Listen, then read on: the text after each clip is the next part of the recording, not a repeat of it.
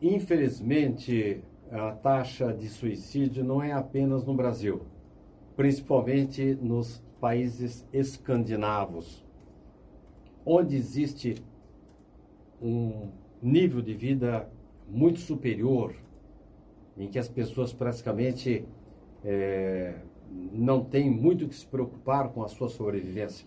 Lá, as pessoas não têm religião, praticamente. Raramente alguém pensa em orar, em fazer um trabalho em relação ao semelhante e à própria divindade.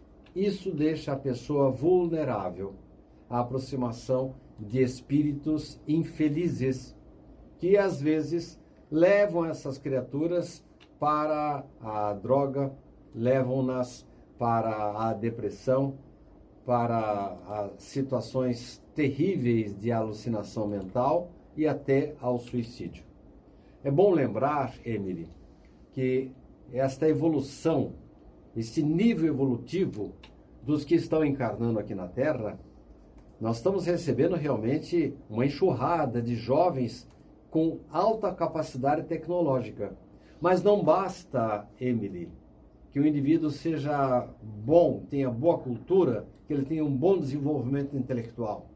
Jamais podemos nos esquecer do outro lado, da outra asa da evolução, que é o sentimento, que é o coração.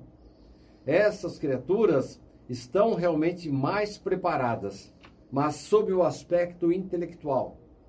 E elas têm que, paralelamente a esse adiantamento, a essa facilidade, a esses dons inatos que elas trazem da espiritualidade, com a missão, com o objetivo de melhorar o nível do planeta Terra, não podem se ater apenas aos aspectos materiais. Nós estamos, o mundo está bem adiantado tecnologicamente.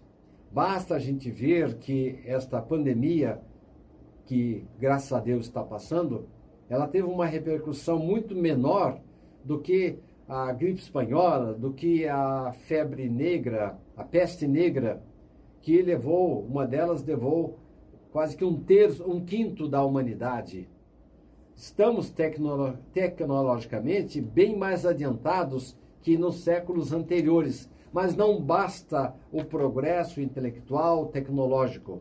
Esses jovens têm que aproveitar esses conhecimentos para desenvolver o seu sentimento. Eles têm que se tornar criaturas melhores, têm que ser autênticos enviados de Deus, não apenas para criar, para desenvolver os aspectos materiais da vida, mas desenvolver, acima de tudo, a empatia, a solidariedade, o amor entre os povos. Essa tarefa é indelegável. Enquanto esses que estão renascendo preocuparem-se apenas com o aspecto material, nós continuaremos com os mesmos problemas. Eles precisam cuidar das duas asas. Eu conheci, tempos atrás, Dizem que Emmanuel está reencarnado, que ele teria reencarnado, parece-me que no estado de São Paulo, segundo Richard Simonetti nos propalou, é, no ano 2000, ele vai, iria completar agora, deve completar este ano 22 anos. Pois bem, eu estive no sul do, do estado de São Paulo, na, ali nas cercanias do estado de, do Paraná. Olha, eu, eu, eu não estou querendo me arriscar a dizer que eu me encontrei com o Emmanuel reencarnado.